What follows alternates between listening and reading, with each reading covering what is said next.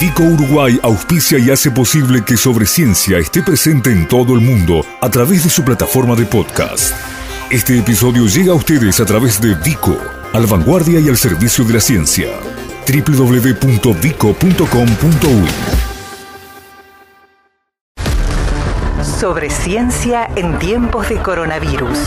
Información científica segura y veraz sobre la epidemia de la enfermedad COVID-19. La tarea de los científicos, organismos y centros de investigación uruguayos y los datos actualizados sobre el combate al virus SARS-CoV-2 sobre ciencia y las radios públicas de Uruguay difundiendo la ciencia y el conocimiento en la emergencia.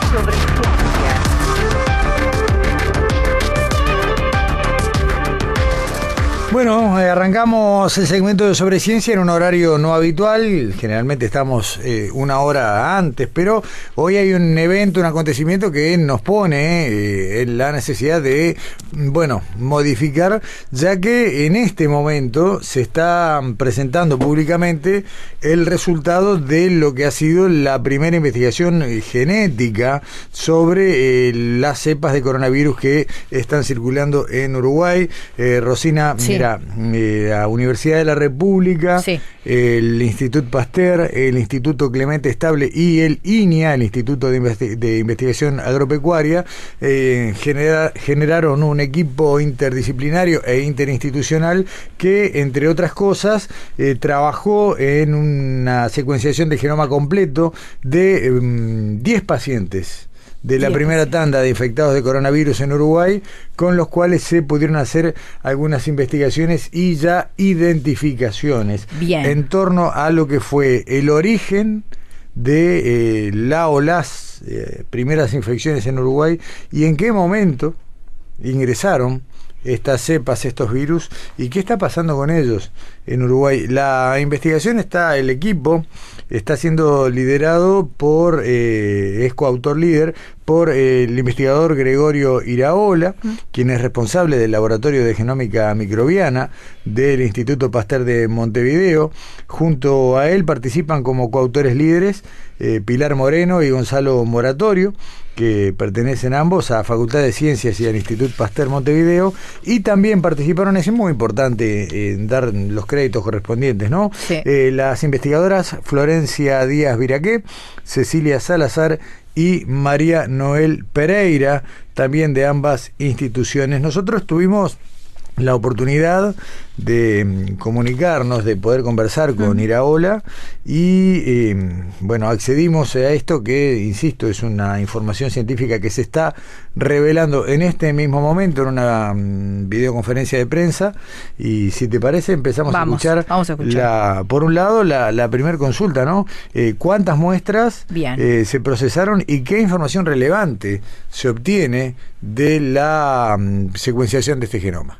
Secuenciamos 10 genomas provenientes de virus encontrados en 10 pacientes distintos positivos para COVID-19. Eh, estos 10 pacientes fueron diagnosticados entre el día 16 y 19 de marzo es decir, durante la primera semana eh, de la epidemia de COVID-19 aquí en Uruguay, ya que eh, el primer caso se detectó aquí el 13 de marzo y todos estos pacientes eh, fueron de Montevideo y el análisis de, de, estos genomas nos permitió encontrar las principales rutas de ingreso del virus al país. También nos permitió determinar las probables ventanas temporales en las cuales el virus ingresó al país. Pero esta información tiene datos que seguramente son los que todo el mundo está esperando conocer. ¿De dónde llegó el virus? ¿no? ¿Cuáles fueron los puntos de origen? Esto se obtiene mm, comparando mapas globales que van mostrando a medida que van mutando a dónde se van detectando las mutaciones y de esa manera se conoce cuánto tiempo demora en mutar y por dónde van surgiendo. De esta manera se puede hacer esta, esta trazabilidad, este mapa. Eh, así lo explicaba Iraola eh, en cuanto a conclusiones y sobre todo a esto, ¿no? a los puntos geográficos de origen de la epidemia en Uruguay.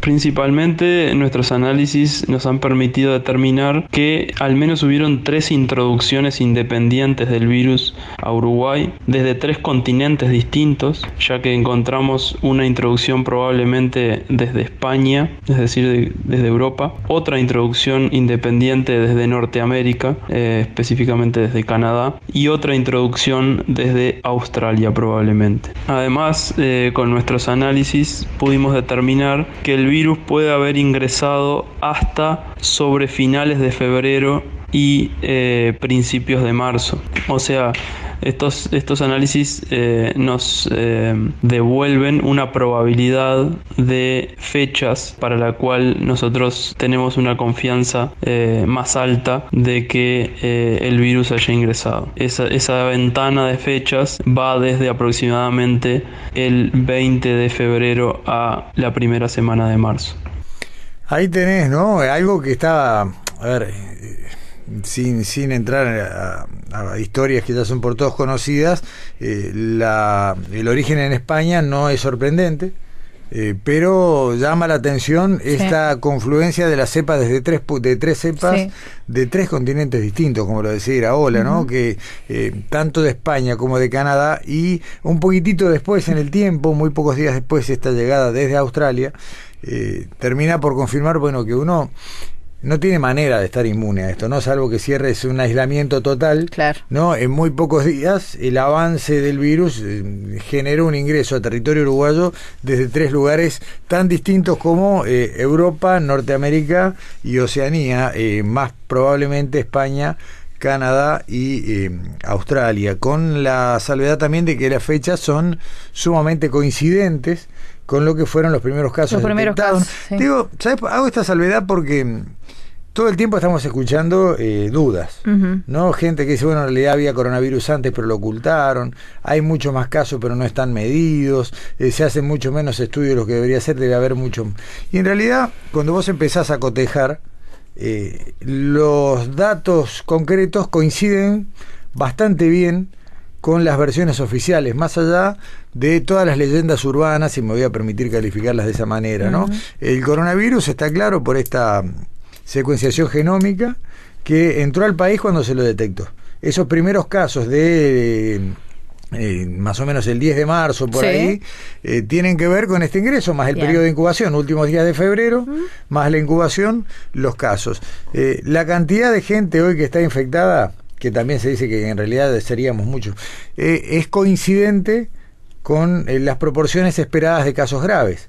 Vos no podés esconder cuánta gente tenés en CTI ni podés decir, bueno, estamos subdiagnosticados, y más o menos hay unos 15, mm, somos unos 15 uruguayos que están cursando la enfermedad grave, bueno, eso es coincidente con las estadísticas globales en cuanto que tenemos unas menos de 300 personas activas. Si bien sería deseable, no sé, hacer más test y todo aquello para tener una certeza máxima, estos datos en cuanto al origen, a las fechas y demás, coinciden en confirmar no solo datos que desconocíamos, sino que también son absolutamente coincidentes con lo que sí sabíamos. Bien. Y eso me parece que está bueno también destacar.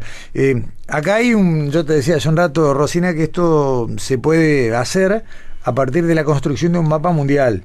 ¿no? donde cada país que va haciendo su secuenciación va volcando a estos mapas globales la información para permitir esta trazabilidad, este seguimiento del virus y sobre todo sus eventuales mutaciones y la, potencialidad eh, más o menos dañina de cada una de estas mutaciones. Entonces la pregunta que sigue es, bueno, eh, ¿cómo se vincula esto con lo otro que ya se ha ido encontrando en América Latina? Uruguay es el séptimo país de eh, Latinoamérica que secuencia el genoma completo del virus. esto nos decía Gregorio. Gregorio, bien. Estos hallazgos en realidad son posibles justamente gracias a poder comparar los virus o los genomas de los virus que circulan en Uruguay con los que circulan en otras partes del mundo, incluido otros países de la región. Particularmente lo que nosotros encontramos es que estos virus que secuenciamos en Uruguay no están epidemiológicamente relacionados a los que se han secuenciado en Argentina y en Brasil, pero sí eh, los virus que provienen de España son muy similares a los que a algunos que están circulando en Chile, por ejemplo. Sobre, ciencia. Información científica segura y veraz sobre la epidemia de la enfermedad COVID-19 y la tarea de los científicos uruguayos. Estos son los datos más concretos, Rosina, ¿no? En cuanto al origen, en cuanto a las fechas, en cuanto a la, a la al parentesco, la relación de los virus que entraron en Uruguay con los de otros países. Es interesante también ver que las cepas que están en Argentina, o por lo menos las primeras que circularon en Argentina, no tenían ningún punto de contacto hmm. con las cepas que circularon. En, o sea, es como un bombardeo, ¿no? Es como decir, bueno, no, es como que yo, voy a decir un disparate, es absolutamente anticientífico, pero es como si nos hubieran bombardeado virus y en cada lado hubiera caído uno distinto, ¿no? Eh, y todos más o menos en, un lapso acotado. Eh, el asunto es cómo sigue la investigación porque voy a decir, bueno, secuenciaron 10 genomas, ya está. ¿Era eso lo que había que hacer, saber cómo entró? ¿O esto es un trabajo continuo y hay que seguir procesando? Bueno, eh, esto es lo que nos decía Iraola. Esta investigación continúa generando nuevos genomas de más casos. Hay que tener en cuenta que esta es una foto de lo que sucedió al comienzo de la epidemia. Al momento que nosotros secuenciamos estos casos, entre el 16 y el 19 de marzo, había al menos de 100 casos en Uruguay, alrededor de 90 hacia el 19 de marzo. Por tanto, estos días representan aproximadamente el 10% de los casos acumulados que había en ese momento. Hoy en día hay muchos más casos y eh, continuar muestreando y teniendo representación de esos otros casos nos va a permitir contestar otras preguntas. Por ejemplo, cómo han sido los movimientos del virus dentro del Uruguay, cuántos clústeres podemos encontrar, esto quiere decir cuántos virus genéticamente relacionados podemos encontrar dentro del Uruguay y si estos se asocian a distintos eventos que han sucedido. Bueno, eh, a ver. Sí. Eh, vos me decías recién fuera de micrófono, Rosina, desde el punto de vista epidemiológico. Claro, ¿cuál sería el aporte de esto? Me imagino que es importantísimo. Claro, bueno, hay muchos aportes. Y uno de ellos, por ejemplo, es saber, eh, de acá en adelante, o, a partir de esto, eh, qué está pasando con el virus dentro de Uruguay. Además de que deben haber entrado otras cepas. Eh, Bien. Con estas que ya entraron originalmente, que han sido contagiadas a otras personas, ¿se puede deducir que el virus ya cambió dentro de Uruguay, que ya tenemos variantes uruguayas, mutaciones propias. Eh, mira, y después te voy a explicar para qué es importante conocer las mutaciones claro, propias. Adelante. En los genomas de los virus uruguayos ya encontramos algunas mutaciones propias que los diferencian de virus de otras regiones. Estas mutaciones, como las que se han encontrado en otras partes del mundo, por ahora no, no quieren decir nada, es decir, no sabemos qué, qué impacto pueden tener y eh, estudios futuros podrán decir si algún alguna de estas mutaciones, tanto las que tienen como las que no tienen los virus que secuenciamos en Uruguay, puedan llegar a tener un impacto en la biología del virus y eh, específicamente en el desarrollo de la enfermedad COVID-19. ¿Por qué es importante conocer las diferentes cepas? ¿Por qué? Ah, bueno, a ver, nos cuenta Iraola. Potencialmente sí, porque puede haber mutaciones que alteren tanto la virulencia como la respuesta inmune del hospedero hacia el virus o la respuesta a antivirales o eh, otras estrategias terapéuticas. O sea que potencialmente las mutaciones ocurridas en estos virus pueden tener implicancias tanto en, en el tratamiento como en el control de la enfermedad, pero no necesariamente. De hecho, la mayoría de las mutaciones que observemos muy probablemente no van a tener ningún efecto en estas cosas que estamos hablando, pero esta información la van a revelar estudios que se sigan realizando. Por eso también es tan importante esta tarea científica enfocada en el estudio de los genomas porque justamente nos permite revelar esta variabilidad genética que después puede ser utilizada para contestar asuntos como, como este. El asunto es ese, ¿no? Eh, una vez que el virus muta, ¿no? Si bien sigue siendo eh, el SARS-CoV-2, va empezando a tener variantes. Eh, y hay variantes que pueden o no responder de distinta manera a distintos tratamientos. Ah. Hay variantes que pueden ser más o menos virulentas. Hay variantes que pueden afectar a la salud de distintas maneras. Entonces, es muy importante desde el punto de vista epidemiológico hacer estas trazabilidades y a escala planetaria porque tal vez eh, quienes están hoy trabajando, los distintos equipos a escala global que están trabajando en estrategias de vacunas, eh, tal vez encuentren algo que funciona con alguna variante, con otra no. Claro. Y es importante saber, eh, así como, digo, eh, puedo, puedo, verlo desde ese punto de vista, o cómo algún tipo de mutación afecta a personas que tengan determinada sensibilidad y, y otras no. ¿no? Alguna variante puede ser especialmente agresiva para quienes tienen enfermedades respiratorias claro, persistentes, por ejemplo. por ejemplo. ¿no? Todo eso forma parte de el terreno de la hipótesis de lo que está hoy en estudio, en investigación, y por eso este anuncio que se hace hoy, más allá de de que de alguna manera cierra un, un, capítulo especulativo, ¿no? En cuanto a cuál había sido el origen, por dónde había entrado, si era un único brote, si eran varios, sí. ¿no? Cuándo, si hubo circulación oculta y todo aquello. Eh, además de todo eso, abre la puerta a todo lo que viene después, a la construcción de conocimiento que yo creo que es la parte positiva eh, a escala global más allá de que hay, como siempre, negocios, intereses, posibilidades de patentes, quien encuentra una vacuna para esto primero eh, puede indudablemente estar accediendo a una, a una inversión que le dé un resultado notable, ¿no? En cuanto a ganancia y demás, acá no, no hay, no es ajeno todo esto. Estoy pensando en los grandes centros de investigación a nivel mundial que hoy están experimentando uh -huh. vacunas y que están invirtiendo claro. millones de dólares en la idea de que, bueno, el que gane esa carrera va a ganar mucho más que eso.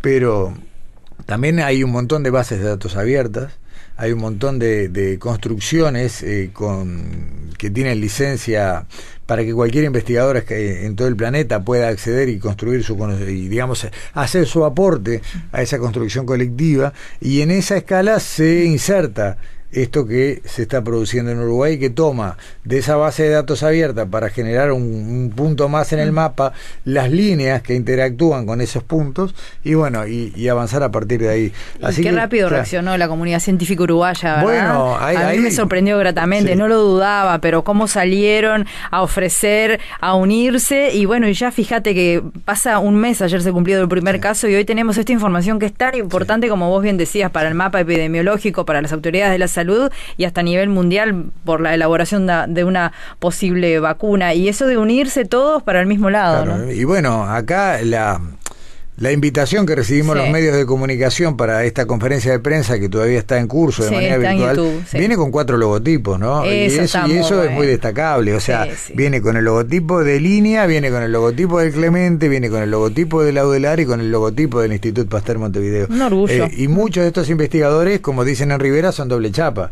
¿no? Trabajan en más de una de estas instituciones, hay unidades mixtas, yo qué sé, el, el línea por sí. ejemplo, tiene laboratorios dentro del Pasteur. Claro. ¿no? Eh, que es la claro. unidad mixta sí. Pasteur eh, INPI, la unidad mixta Pasteur INIA, eh, funciona ahí adentro eh, y, y se eh, Leticia Sarantonelli, era, uh -huh. no sé si sigue siendo la investigadora que estaba a cargo de esa unidad mixta, eh, Facultad de Medicina y de Ciencias, tienen muchísimos investigadores que, que, bueno cumplen tareas en marco en el marco de convenios en línea se nutre de claro, investigadores del Clemente por, por, ir no, no, cruzando Clemente, ¿no? claro y el Clemente digo que tal vez ha sido al que menos miramos en estos días cuando conversamos la semana sí. pasada o, o, la otra con, con su con su presidente o el presidente con del consejo con Pablo Zunino, Zunino sí. él repasaba la cantidad de gente que está involucrada en todas las estrategias de, de investigación y contención de la epidemia y, y tiene un rol absolutamente trascendental. Eh, para la ciencia de Uruguay va a haber un antes y un después. Yo creo que sí. sí. eso está y muy hay, bueno. Y hay anécdotas que no puedo contar porque me las contaron, sí. eh, digamos, en un marco informal y, y, creo que los protagonistas no tienen interés de que de que sean públicas, pero que van en línea con lo que vos dijiste recién, Rosina. Mm. Eh, vos dijiste qué rápido que arrancó. Mm. Eh, algunas anécdotas hablan de reuniones en las que, bueno, algunos de los nombres que hoy tenemos arriba de la mesa dijeron, bueno, ustedes están hablando de esto, pero yo quiero hablar de esto otro, porque acá hay un problema y Uruguay se tiene que meter, tenemos cómo hacerlo, mm. yo pongo mis cosas a disposición, -hmm. eh, hubo algunas resignaciones, renuncias incluso a algunas líneas de investigación, porque se entendió muy tempranamente que había que atender eh, al coronavirus. Hay gente que viene trabajando como yo, Adriana del Fraro, por ejemplo, uh -huh. por, por un nombre, en Facultad de Ciencias, eh, en, en, el tema de los murciélagos, que son los grandes reservorios de coronavirus, desde hace bastante tiempo, y no hace mucho que se había conseguido un financiamiento importante para investigar en murciélagos las distintas cepas y variedades de coronavirus que no bajan al humano la mayor, eh, la enorme mayoría de esas variedades no no no, uh -huh. no son transmisibles al humano pero por un lado, tienen un correlato veterinario importante. También hablamos en su momento con Matías Castells de lo que eran las pérdidas que los coronavirus generan, por ejemplo, en la ganadería de, vacunos en Uruguay. Y bueno, y ese conocimiento, llegado el momento, también sirve, si pasa una vez más un episodio de estos a la gente. Así que eh, la, alegría, bueno, por un lado, de poder dar esto en carácter de primicia. Sí, claro. Esta información, insisto, está siendo liberada a esta hora. Pudimos, gracias a la gentileza de de Iraola, de la gente de comunicación del Pastel y de las demás instituciones involucradas, ponerlo prácticamente en simultáneo y, sobre todo, bueno, eh, construir un poquito más de conocimiento. Y quiero eh, decir algo vinculado pero un poquito lateral, Rosina. Sí. Eh, hoy cuando miraba el pronóstico esta mañana, no, lo dimos juntos, pero cuando miraba el pronóstico en el informativo a las 7, veía que vamos a tener otra vez un fin de semana con muy buen tiempo. Ajá. cuando dentro de 10 días a ver, no quiero hacer futurismo, la mayoría de, las de quienes vienen siguiendo esta epidemia mm. están esperando una alza importante en los números para los próximos días, para una semana o dos. Uno de los elementos que va a empujar ese, ese incremento en los casos, ese incremento en los casos tiene que ver con el buen tiempo del fin de semana pasado. Y la cantidad de gente que vimos en las calles, la cantidad de gente que invadió los espacios públicos, que salió a, a disfrutar de unos días que, claro, eran el fin de semana de turismo.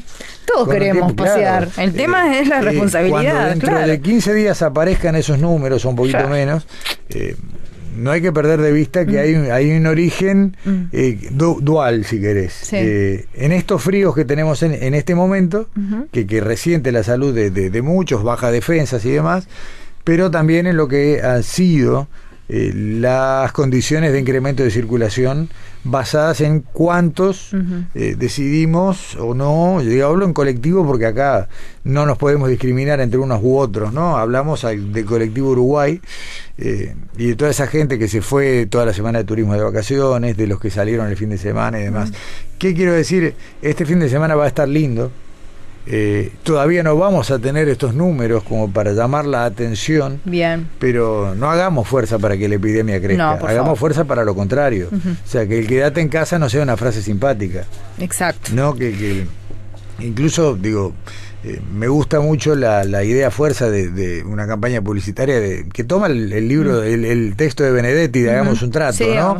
Eh, y el trato es, bueno, vemos como más del 10%, mucho más del 10% de quienes hoy están infectados son personal de la salud. Sí. ¿No? Eh, de, de, 200 y tantos casos activos, 80 sí. son personal de la salud. Bueno, ellos están cumpliendo con su parte del trato, están laburando a destajo con su conocimiento y su salud en juego todos los días y la de su familia. Y la de su gente. Porque vuelven a dormir a su casa.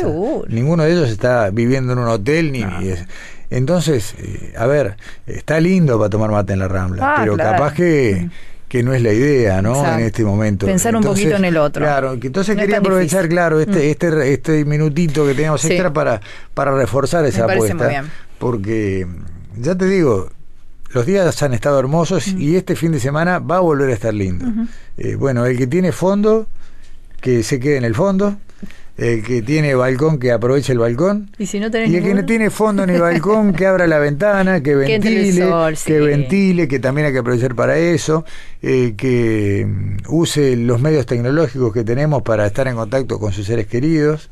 Eh, Imagínate que esto nos agarraba con un Nokia de eso que teníamos 100 mensajes de texto. El de la, tablita. Claro, sí, que el paquete eran cuántos 100 mensajes de texto y, 100 minutos, no sé. y, con eso y con eso tenías que tirar toda la, epidemia, ¿no? No, claramente no. Gustavo, quiero cerrar, vamos a reiterar el título, ¿te parece? me parece excelente. Eh, bueno, eh, decirlo vos que sos el, que tuviste la primicia, las primeras cepas del coronavirus, ¿no? Sí, exactamente, las primeras cepas que ingresaron a Uruguay, que fueron secuenciadas en un estudio que acaba de ser presentado hace minutos por investigadores de la UDELAR, del PASTER, del Clemente Estable y del INIA.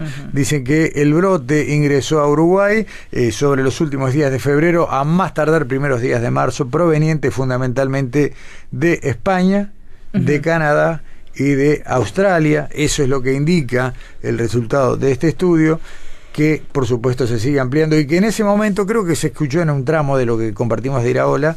Esta muestra representaba algo muy grande como que era el 10% que es mucha gente de los casos representados en ese momento. Había más o menos 100 eh, detectados y ya de esos 100, 10 muestras pudieron ser secuenciadas. Así que bueno, hemos podido llegar hasta ahí y seguramente más adelante tendremos un poco más de todo. Seguramente sea la, portada de varios informativos hoy. Ojalá que sea así. ¿eh? Ojalá porque es muy importante. Déjame una cosita que se me olvidó. No, eh, agradecerle a la gente que tenemos pendientes algunas preguntas a contestar. Hoy, bueno, teníamos obviamente priorizado esto porque es una información que acaba de salir, pero ya vamos a retomar las respuestas a las consultas de la gente y después te voy a contar, pero no hoy, mm. eh, lo que están preparando las radios públicas. Ah, eh, con motivo de la permanencia de la epidemia, del aislamiento voluntario y la puesta a comunicación. Me interesa mucho. Gracias, Gustavo.